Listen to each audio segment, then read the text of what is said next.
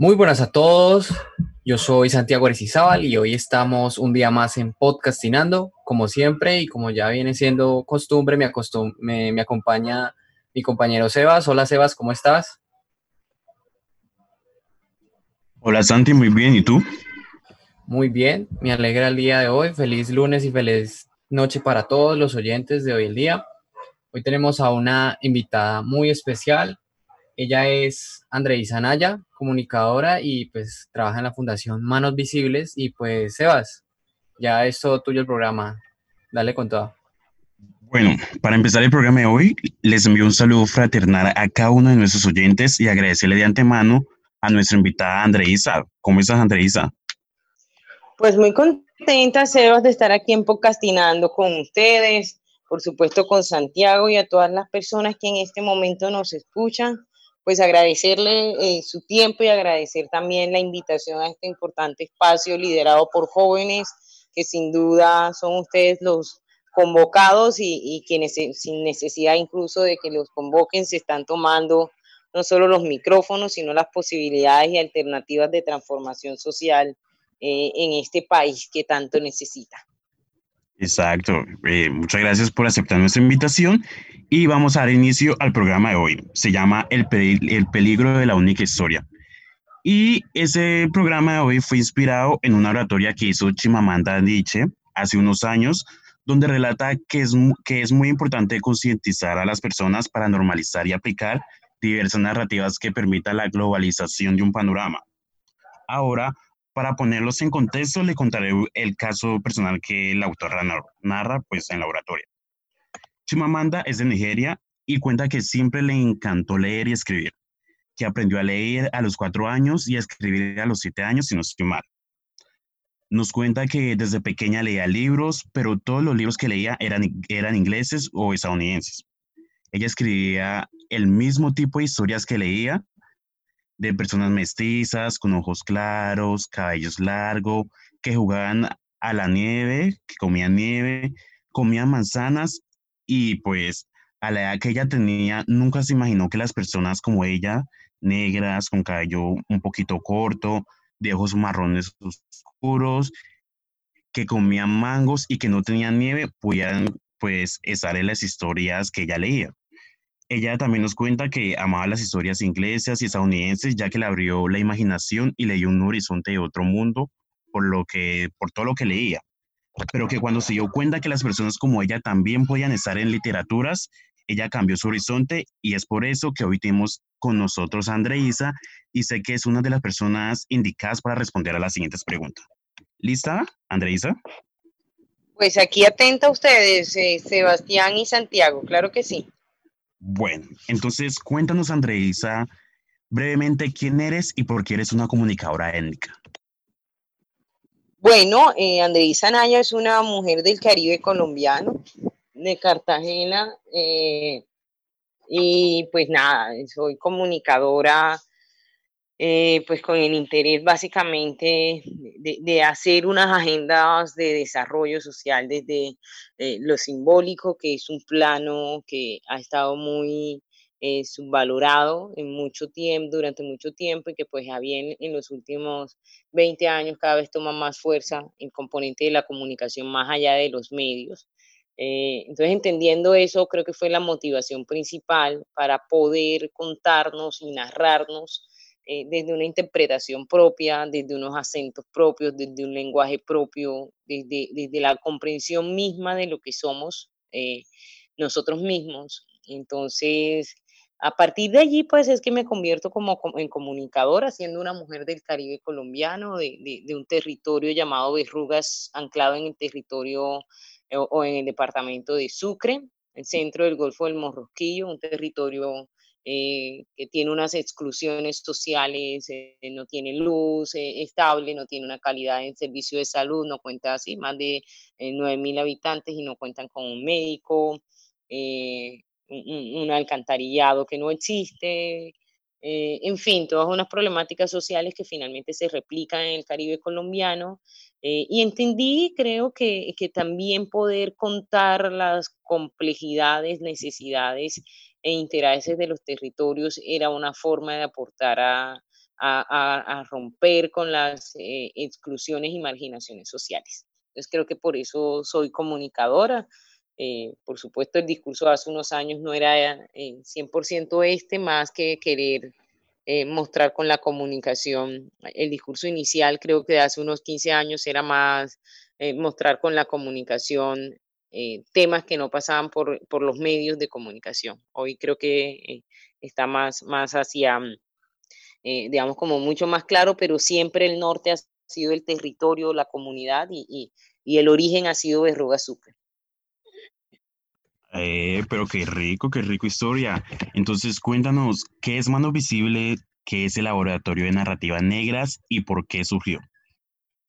Bueno, Manos Visibles es una corporación eh, que tiene 10 años de trabajo, tenemos 10 años trabajando eh, por el fortalecimiento de los liderazgos desde varios frentes.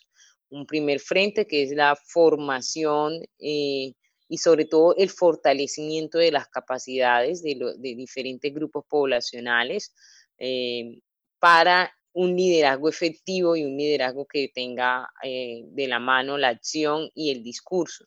Otro frente es la formación del liderazgo a partir de la apertura y garantía de oportunidades eh, con temas de formación en pregrado, como, como, es tu caso, eh, con el acceso a becas de pregrado y el acceso a becas también de maestría. Eh, y otro lado, otro enfoque que tiene Manos Visibles es también el fortalecimiento ya no solo del liderazgo individual como es el Fondo de Juventud y Construcción de Paz al cual tú perteneces o es el Fondo Potencia perdón, o esos son los programas DALE y demás, sino el fortalecimiento del liderazgo colectivo que viene a ser básicamente eh, programas como Mingalab, en donde trabajamos con organizaciones sociales, culturales, comunitarias para fortalecer el liderazgo ya no solo desde lo individual, sino desde lo colectivo, Johan Sebastián. Eso es básicamente eh, manos visibles y me preguntas por el laboratorio de narrativas negras. Este es nuestro segundo, eh, nuestra segunda momento o nuestra segunda implementación del programa eh, de narrativas negras, en donde pues básicamente estamos eh, convocando o hemos convocado, eh, porque ya, ya hicimos el proceso de selección y demás, a organizaciones, a mm, líderes a trabajar por la equidad racial desde la creación de nuevas narrativas eh, que promuevan la diversidad, que promuevan lo propio y que promuevan el reconocimiento de la diversidad étnica, eh, y ron en el país. Eh, aún no les podemos contar pues la metodología eh, ni cuál va a ser el insumo básicamente porque estamos en, el momento de la expectativa, pero en términos de lo que justamente mencionabas de Shimamanda, y, del peligro una sola, de una sola historia o de la única historia, que es este TED, o TED que, que menciona allí, eh, o, fue de donde sale esta, idea, este ensayo que ya hace Chimamanda y luego se convierte como en una recopilación de, insumos, contenidos y, y, se convierte en un libro finalmente. Eh, pues finalmente lo que les quiero decir es, Narrativas Negras es un laboratorio de co-creación, es un laboratorio en donde buscamos que las narrativas sean unas narrativas propias, unas narrativas del territorio, del contexto, no solo de las necesidades, porque es desde ahí donde nos han, nos han narrado. Ayer decía Paula Moreno, nuestra presidenta, o anteayer, que han, nos han infantilizado y no solo a, em, digamos, no solo a, África la han infantilizado como continente, sino a los territorios negros del país. Entonces, un poco es ver desde los diferentes aristas. Por supuesto, tenemos necesidades, pero también tenemos unas potencialidades que también hay que contar. También tenemos unos intereses y unos referentes a, donde queremos llegar. Eso hay que contar. Que quiero ser como eh, Johan Sebastián, pero para poder querer ser como Johan Sebastián hay que contar la historia de Johan Sebastián. Pero también para contar, para poder hablar de eh, Cali, de, no sé, de Magui Payán, poder contar, hablar de Timbiquí, eh, de la Tola, etcétera. Hay que también contar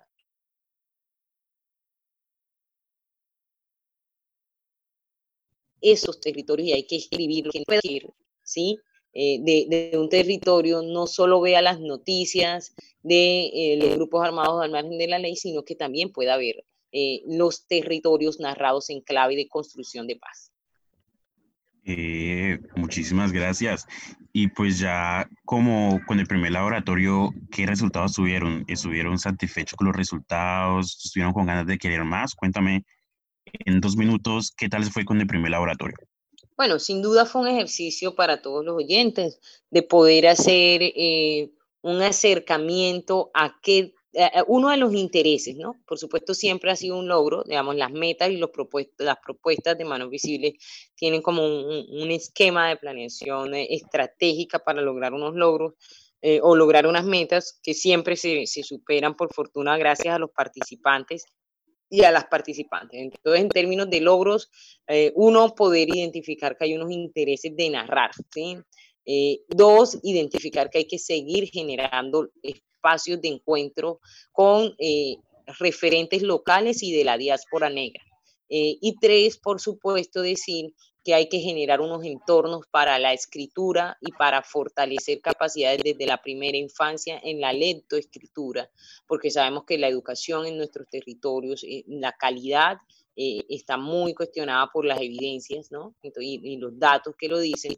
Entonces hay que apuntar en esos tres temas porque justamente la posibilidad y la capacidad de transformar también va en la posibilidad de argumentar de mejor manera y la posibilidad eh, de explicarnos y, por supuesto, eh, de escribir y de narrarnos. Y eso solo se hace con el fortalecimiento de la lectoescritura.